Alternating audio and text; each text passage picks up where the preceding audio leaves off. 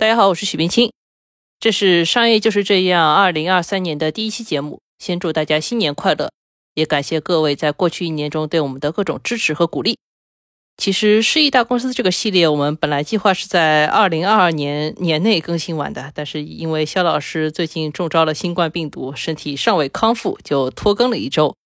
本周呢，也是由之前代班过的第一财经杂志副主编陈瑞老师和我共同主持。大家好，我是陈瑞，我又来代班了。这一次是带肖文杰，我们在这里遥祝他早日恢复健康。跨年前后，其实上海的感染的情况还是非常严重的。我和岳老师目前都还保持健康，呃，也算是我们一种小小的成就了吧。新的一年呢，还是希望大家都能够保持健康，保重身体。那我们还是尽快进入正题啊。上一期我们总结了五家过得不太好，或者说整个行业发生了巨变的国内大公司，再复习一下，分别是腾讯、小鹏、复星、小米和融创。具体内容呢？欢迎大家去回听我们去年的最后一期节目，也就是上一期节目。这周我们再盘点几家失意的全球大公司，分别是 Meta、瑞士信贷、英特尔、巴斯夫和 FTX。挑选标准和上次说的一样，首先是这些公司要够大，其次是令公司失意的主要事件要发生在二零二二年。今天呢，我们的节目依然可能会比半小时更长一些，所以我们也不多废话，我们这就开始吧。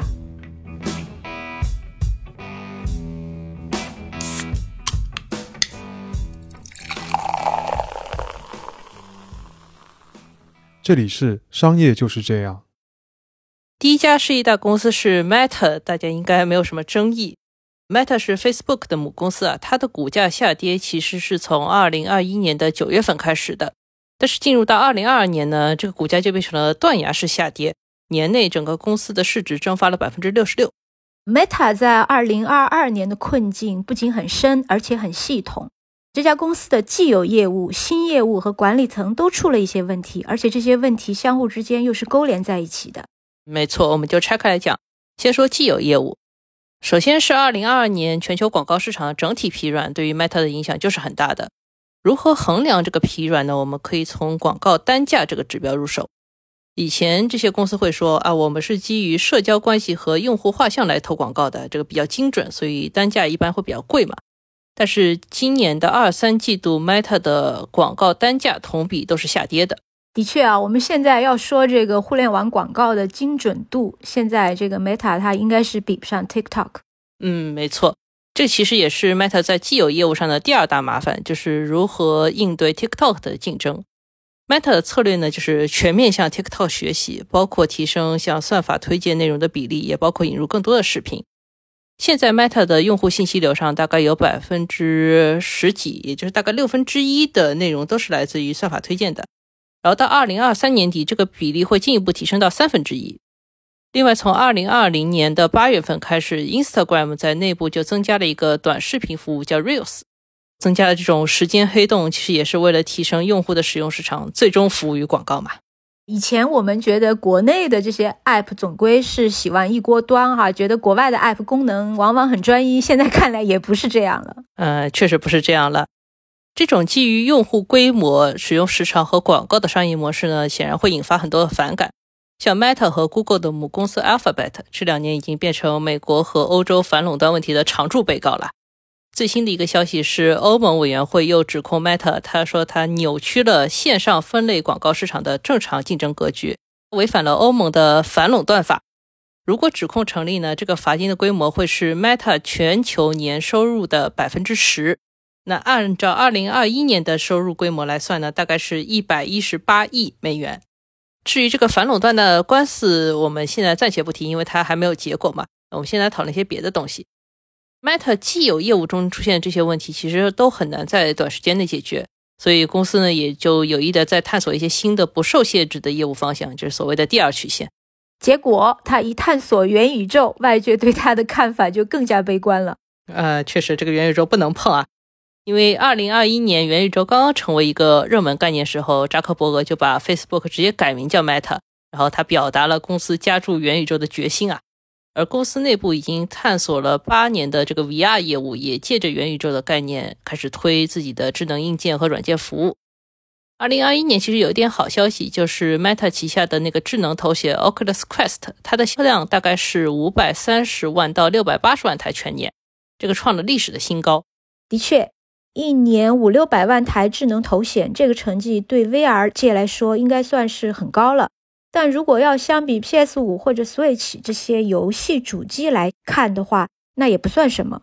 而且更不用说硬件还需要软件的配合了。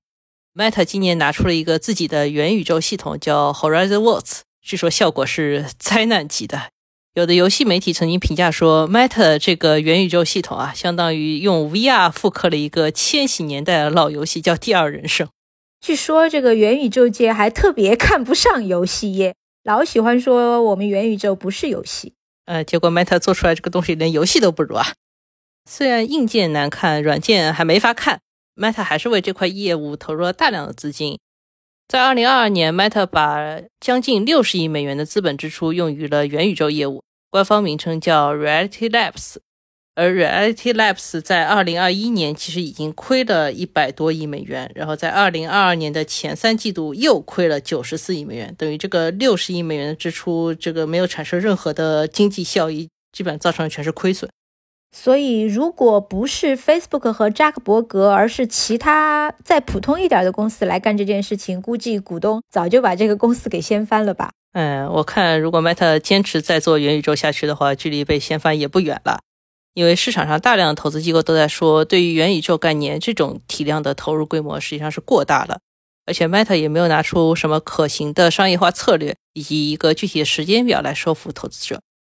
但是扎克伯格本人呢，好像没有被这些市场讨论所影响，因为最新的消息是，明年 Meta 用在 Reality Labs 上面的资本支出的比例是不变的。但是因为他们整个支出要再多一些，所以说这部分的总支出的规模会进一步提升到七十亿到八十亿美元，这就有点一意孤行的意思了呗。嗯，扎克伯格其实意识到了这个公司正在面临一些业绩的困境，他还在十一月初的一个公开信中道歉了。但是他提出的解决方案是削减成本，那主要就是裁员，这就有了今年十一月 Meta 披露的一点一万人大裁员方案，这也是公司成立十八年以来的首次大规模裁员。这就是不愿意为人花钱，但是愿意把钱扔到元宇宙的这个黑洞里。嗯，人的话，今年 Meta 还有另一件事情，就是他在二零二二年经历了 CEO 桑德伯格的离职，这个对于员工的影响也非常大。桑德伯格在公司已经待了十四年。和扎克伯格一起把 Facebook 带大到如今的规模，而且把公司的营收规模做到了千亿美元的级别。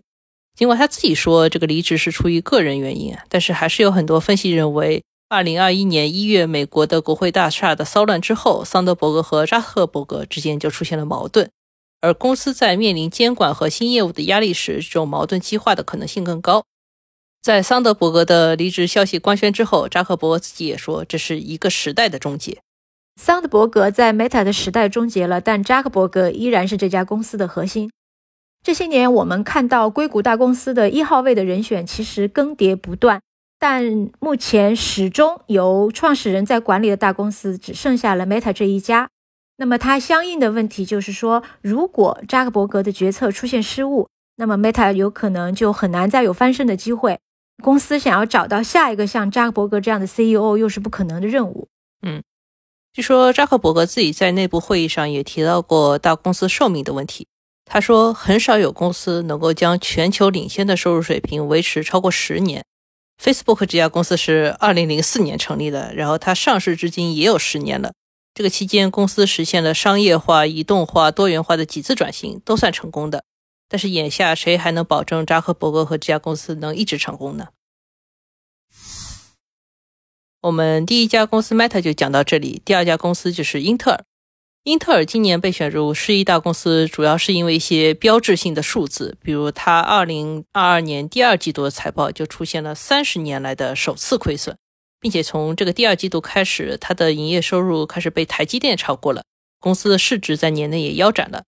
但其实如果稍加了解，就会知道英特尔过去几年一直是在走下坡路的，它早就已经从半导体行业的王座上逊位了。而今年的标志性亏损其实只是长期积累的一个结果。第一财经杂志的微信公众号在每个工作日有一个日更的栏目，就是一个类似于商业简讯。我们把它叫做晨报，因为它是在每天早上推送的。在这个晨报里面，如果一家公司出现了比较负面的新闻，那么它通常会被归在一个叫做“面露难色”这样的主题下面。做这期节目之前，我们特别看了一下最近两年英特尔这家公司的新闻，大多数时候它都是出现在“面露难色”这个板块下面的。嗯，没错。我们先了解一下英特尔在之前发生了什么，它是怎么走到这一步的。简单而言呢，这就是一个有点类似于诺基亚那种旧时代巨头被新时代抛下的故事。大家都知道，上世纪八九十年代的英特尔，它凭借个人电脑市场，也就是 PC 市场的兴起崛起了。它在 PC 时代是果断的把主营的业务聚焦在了 CPU 上面，而且同时做了芯片的设计和生产制造。这个在摩尔定律的指引下，就一步步成为了全球半导体行业最具话语权的巨头。其实，直到本世纪初，英特尔不管是在营收、利润、市值这些经营数字，还是芯片的核心技术，比如说制程、架构、CPU 的性能等等方面，都是遥遥领先的。但是后来呢，时代就变了。对，时代变了呀，大人。首先是摩尔定律本身啊，在英特尔身上就开始失效，因为它没有办法稳定的引领整个芯片性能的持续提升了。标志性的节点就是做十纳米制程芯片的时候。在二零一四年，英特尔推出了十四纳米制程工艺的处理器。按照当时的计划呢，再隔一年，也就是二零一六年，英特尔就开推出十纳米的工艺了。当时英特尔的这个研发节奏就是两年为一个周期，被称为 TikTok 计划。就是第一年来提升制程的工艺，这个叫 Tick 年，然后第二年呢就提升芯片架构，叫 Talk 年，就这样 Tick-Tock Tick-Tock 一步一步往前走。结果到了十四纳米这个时候呢，就下一个 Tick 就 Tick 不出来了。没错，那之后呢？英特尔在这个芯片制程工艺这个核心指标上面就开始被三星和台积电超过。那大家知道，在芯片制造上一旦落后，其实就很难赶上了。嗯，没错，你不能掉下一步。另外一方面，在产品的战略方向上，英特尔其实是完整的错过了过去十多年的智能手机时代，也完整的错过了图形处理器，也就是 GPU 的浪潮。而正是在这两个浪潮里面，台积电的代工能力就变得非常厉害了。高通也凭借着自己在通信领域的技术优势一跃而起，ARM 架构的芯片逐渐变成了主流。英伟达的显卡价格飙升，而且开始在像智能汽车这样的重要领域占据主流。而英特尔呢，它还在以 PC 和数据中心为自己的主要营收来源。嗨，你还更别提在 PC 领域，它还被 AMD 赶超了呢。是，这个就是英特尔的一个现状了。所以在二零二一年，公司就请回了过去的功勋 CTO，叫基尔辛格来力挽狂澜。今年我们能看到公司的很多动作，其中两个是最重要的，一个就是公司架构的大幅度调整。基尔辛格是把公司重新划分出了六大事业部，其中三个是传统的业务，主要是之前 PC 上面的 CPU 啊，还有像数据中心、物联网等方面的芯片。而新兴业务则包括图形处理器、Mobileye 和代工业务。这其中，代工又是基尔辛格最重视的一项。他希望英特尔在芯片制造领域也能重新赶超过去的小老弟，就是台积电和三星。这里就要涉及到他们的这个新兴业务 Mobileye 的重大变化。其实这也是英特尔今年我们认为它第二个失意之处。嗯，Mobileye 这家公司做的是汽车辅助驾驶系统的算法加芯片，也就是我们现在在车上看到的这种车道保持啊、跟随前车这些功能。在这方面呢，它属于技术领先者，也是全球最大的供应商。英特尔本来不做这块业务，它是在2017年收购了 Mobileye 这家以色列的创业公司。当时的收购价格是一百五十亿美元，很贵啊。那个时候，Mobileye 的江湖地位有点像英特尔过去在 PC 行业的一个地位，就是它既卖算法又卖芯片，而且是一个打包出售，就保持了自己的利润最大化。但是这几年呢，越来越多的车企开始自己研发驾驶辅助算法了，芯片上面也开始更青睐这种算力更高的英伟达的芯片，或者是中国的地平线等等。Mobileye 的芯片和它的这个技术路线其实已经有点旧了，没那么吃香了。虽然它也在努力转型，跟上一些新的技术潮流，但是未来的行业地位呢，其实已经受到了一些挑战。那我们前面不是提到今年英特尔有两个动作吗？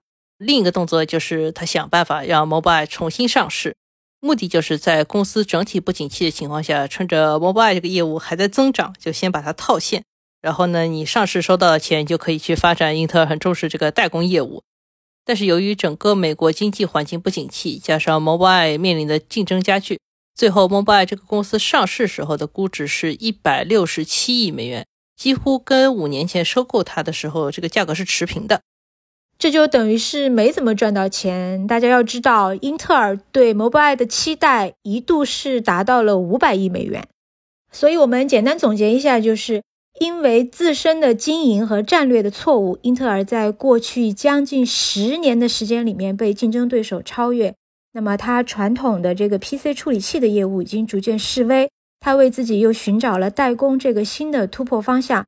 但是为此呢，他需要很多钱，所以他选择来卖掉这个 Mobileye 这个业务来筹钱。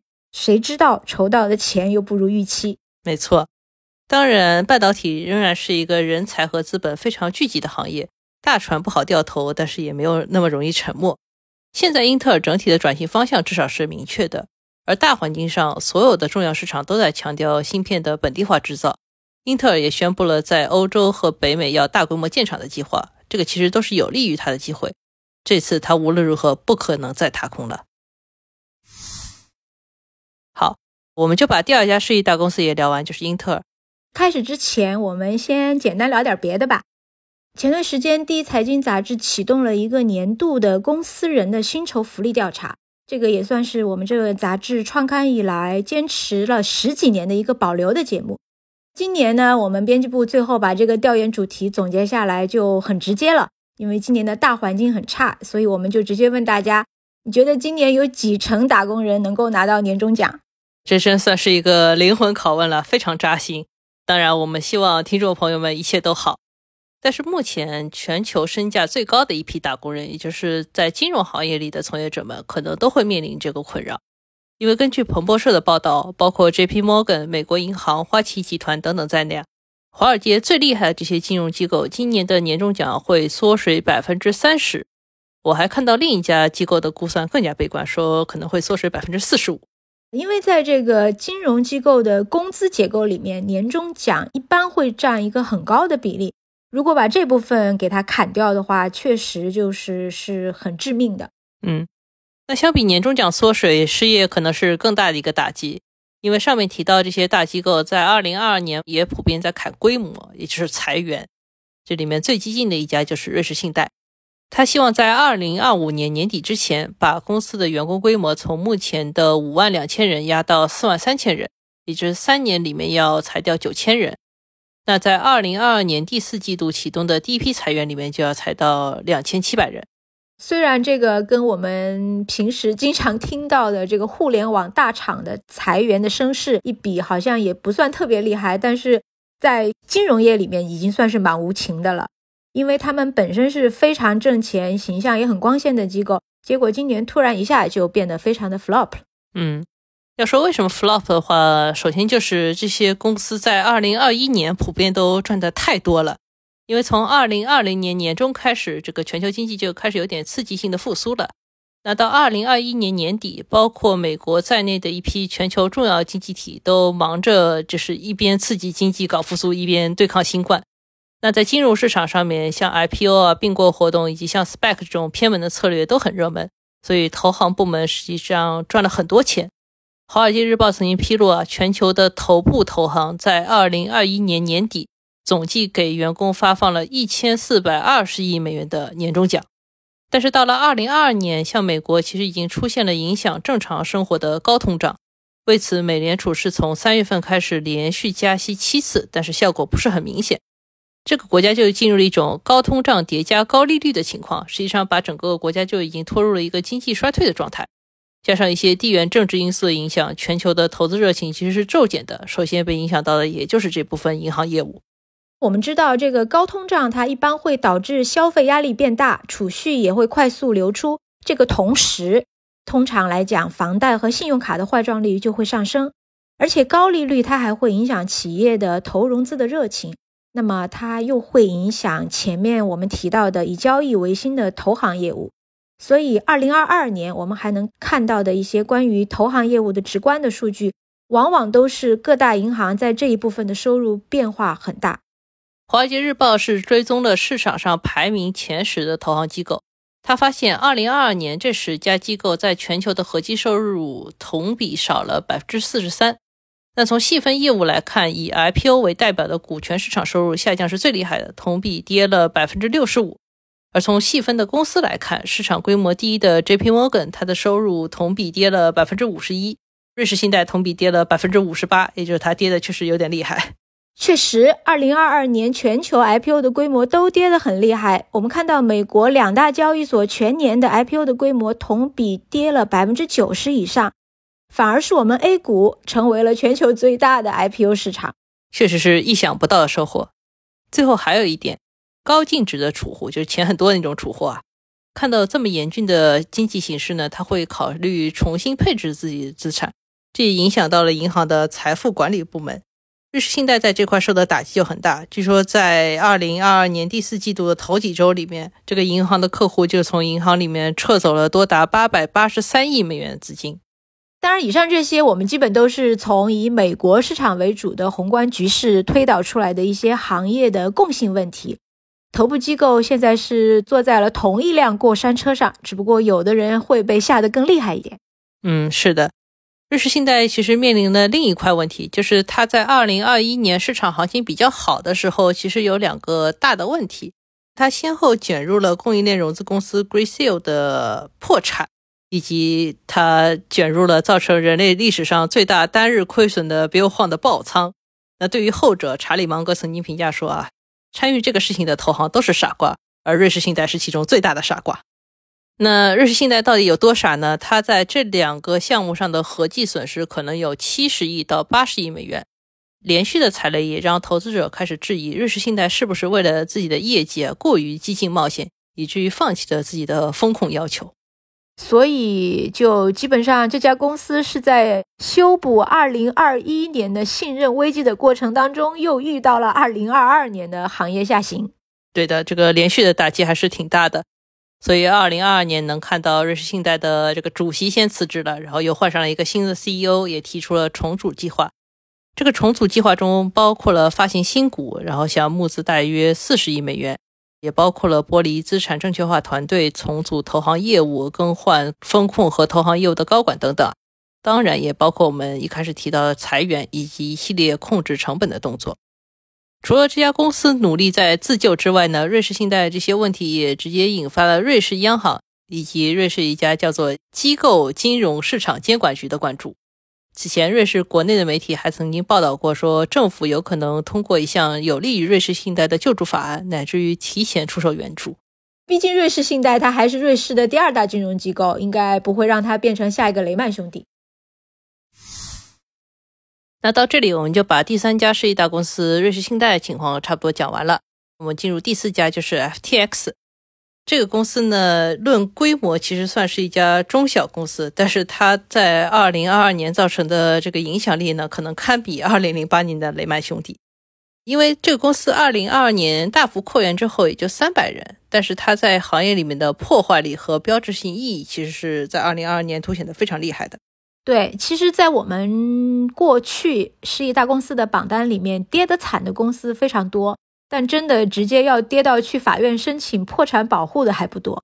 从目前公布的这个破产保护的文件来看，FTX 和它这个关联公司 Alameda 的债务大概是一百亿到五百亿美元之间，这个范围还挺大的啊。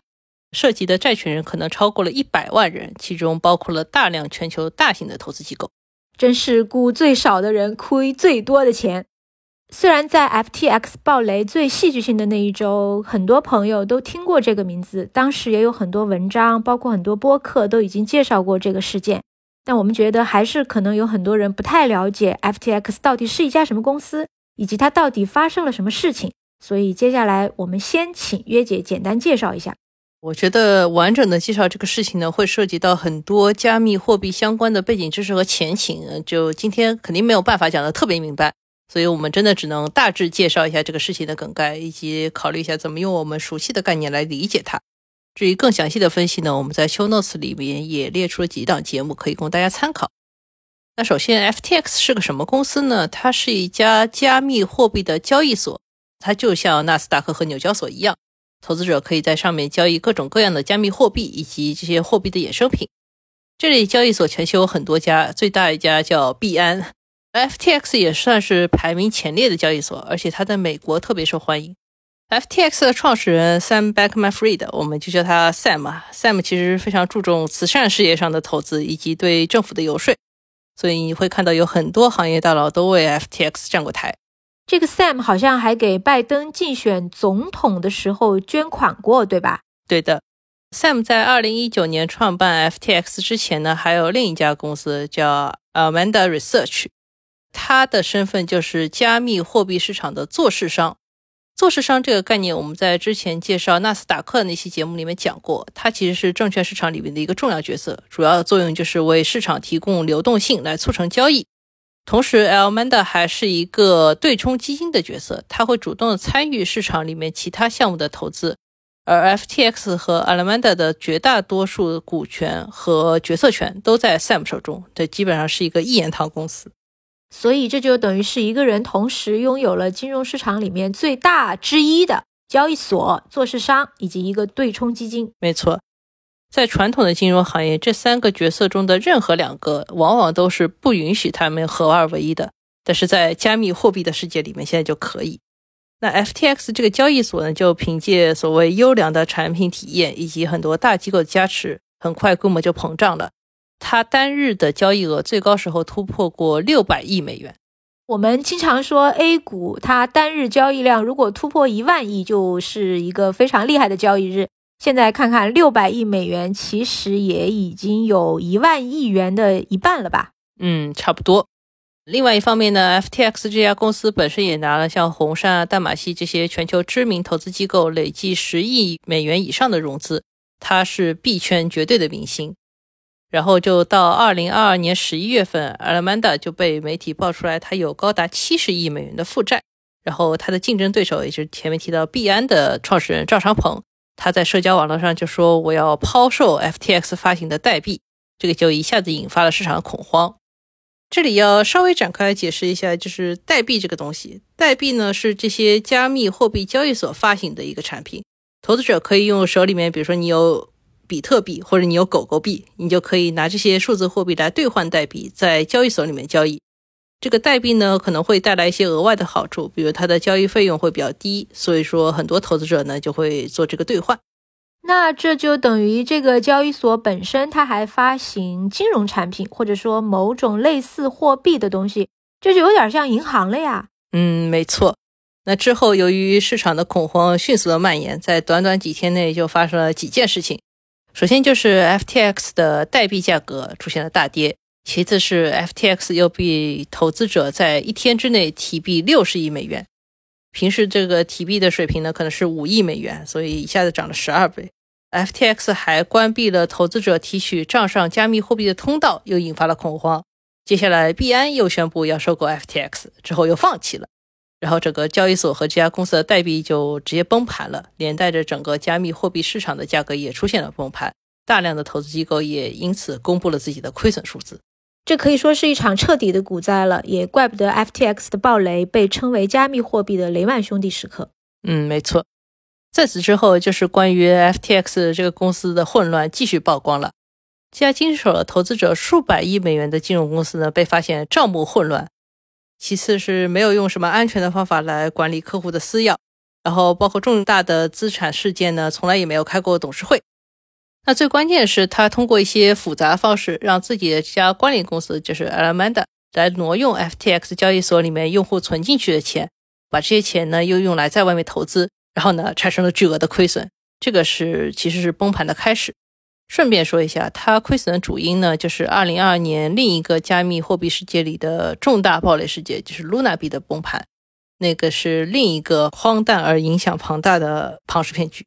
好，我们简单总结一下，就是 FTX 这家公司和它的关联公司，他们既是交易所，又是做市商，同时还是投资机构，又有类似银行的功能。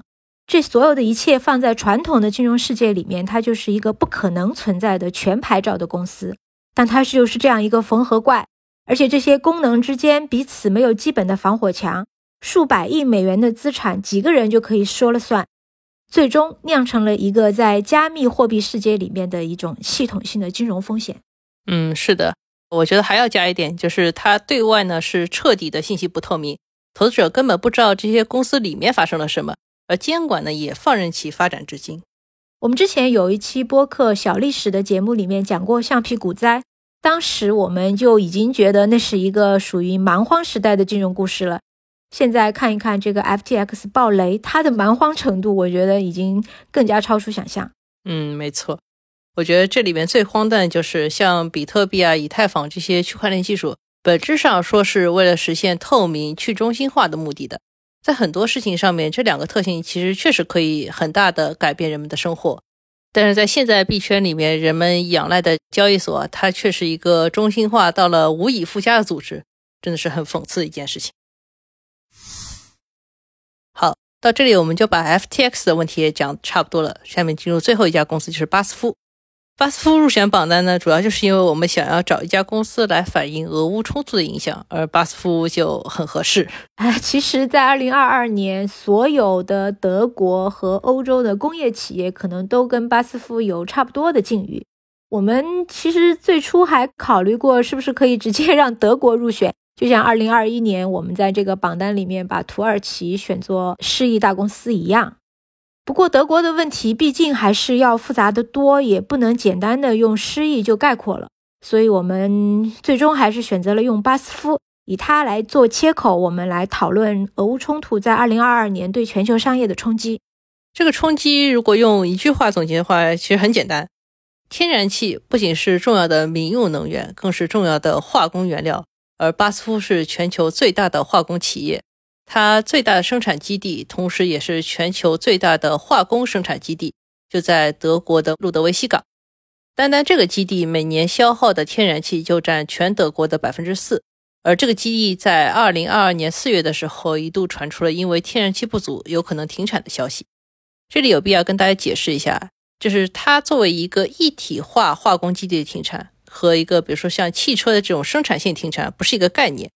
这种大型的化工基地其实是很少有完全彻底的停车的，一般这个化工业里面就把停产叫做停车，因为整个基地就像是一个整体，你可以理解为一个人体吧。石油这样的化工原料进来呢，它会产生很多的中间产物，有一些呢就拿出去直接卖了，有一些呢就和别的产物一起变成别的化工产品，那相当于这个化学原料就在密密麻麻的管线里流动来流动去。对的，所以基本上，其实这样的化工基地，它一旦开始转动，它就不会轻易停止。对的，当然有可能有一些小规模的检修啊、升级啊、改扩建，但这个都是有严格的计划的。计划外的停车是非常大的事故，而一旦出现整个基地的停产，那就像是一个人体直接休克了。这种停产呢，只可能是因为一种原因，就是它最重要的原料没有了。对于人体来说，你休克有可能是因为你氧气不足了。那对于化工厂来说呢，就是你天然气不足了。所以我们也可以这么说吧，在俄乌冲突最紧张的时候，对于所有的欧洲的化工公司来讲，都算得上是生死存亡的关头。嗯，没错。巴斯夫现在是有六个主要的业务，分别是石油化工品、特性材料、工业解决方案、表面材料、营养护理和农业。几乎所有的业务都要用到天然气。随便举几个例子，比如说农业里面。合成氨是化肥的重要原料，而天然气是合成氨的重要原料。比如说石油化工品，它的重要工艺就是高温裂解，而这个高温呢，主要还是来自于燃烧天然气。而石油化工品又是其他几个事业部的重要中间原料。即使是这个天然气没有短缺到令整套装置停产的地步，但是它的价格在二零二二年有大幅的波动，这个其实也不利于化工企业的业绩。我们看，二零二二年前九个月，巴斯夫在天然气上面花的成本比二零二一年的同期多了二十二亿欧元。而能源危机带来整个经济的疲软，又会降低对于化工品的这些需求。这些其实也都再一次证明了，化工真的是一个要受到宏观经济影响非常非常大的行业。嗯，是的。对于巴斯夫来说，能源危机还有一个直接的损失，因为它还是北溪管道的股东之一。大家都知道这条管道在二零二二年发生了什么？二零二二年的第三季度，巴斯夫出现了利润的同比下降，最主要原因就是因为北溪管道的这个投资在账面上面减记了七亿多欧元的收益。所以我们在二零二二年的第三季度还看到，巴斯夫同期就推出了一个成本节约计划，他准备到二零二四年每年节约五亿欧元的成本。此外，我们还看到了巴斯夫增加了在中国的投资计划。毕竟，对于它这个体量的化工企业来说，如果欧洲的能源和经济环境不稳定，它就一定要去找别的足够大的产业链、足够完整的市场来承接需求。其实，巴斯夫这家公司的业绩在二零二一年是相当好的。二零二一年，我们看到它的业绩相比二零二零年有一个巨大的涨幅，即便是相比疫情之前的二零一九年，涨幅也不错，可以说得上是一扫颓势了吧。但是那个时候，想必他肯定没有想到，在二零二二年。黑天鹅会这么突然？到这里，我们就把2022年世亿大公司全球篇的五家公司都介绍完了。他们分别是 Meta、瑞士信贷、英特尔、FTX 和巴斯夫。肯定也会有很多大家觉得榜上应该有名的公司，比如说历经狗血的 Twitter 啊，增长乏力的奈飞啊，包括孙正义退位的软银，还有坑了很多公司人的跨境电商公司 Shopee 等等，我们就没讲。我们其实姑且把他们算成提名奖吧。嗯，也不是什么能令人高兴的荣誉啊。还是那句话，选哪家公司在这里讲并不是最重要的，重要的是他们失意的原因和影响。因为二零二二年全球的经济依然是在动荡中，甚至是在一个衰退的预期中在发展的。如果说企业家们能从过去这一年中吸取什么教训，那就是应该始终准备好迎接更多的意外以及长期的失业情绪。一九五七年，在诺贝尔文学奖的颁奖典礼上，法国作家阿尔贝·加缪在演讲中提到一句：“每一代人都相信他们有重建世界的使命。我这一代人深知他们不会重建世界，但是他们的任务可能更加艰巨。这个任务就是要阻止世界自我毁灭。虽然听上去有点严重啊，但是在阻止毁灭和重建世界之间重新寻找机会。二零二三年的商业也许就是这样。”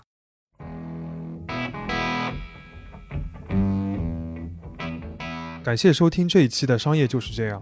你可以在苹果播客、小宇宙、喜马拉雅、网易云音乐、QQ 音乐、荔枝等平台收听我们的节目。微信公众号“第一财经 eMagazine” 也会推送每期节目的内容。如果喜欢我们，欢迎你在苹果播客给我们五星好评，并期待你在各个平台与我们交流。尤其欢迎分享你感兴趣的话题。下期见。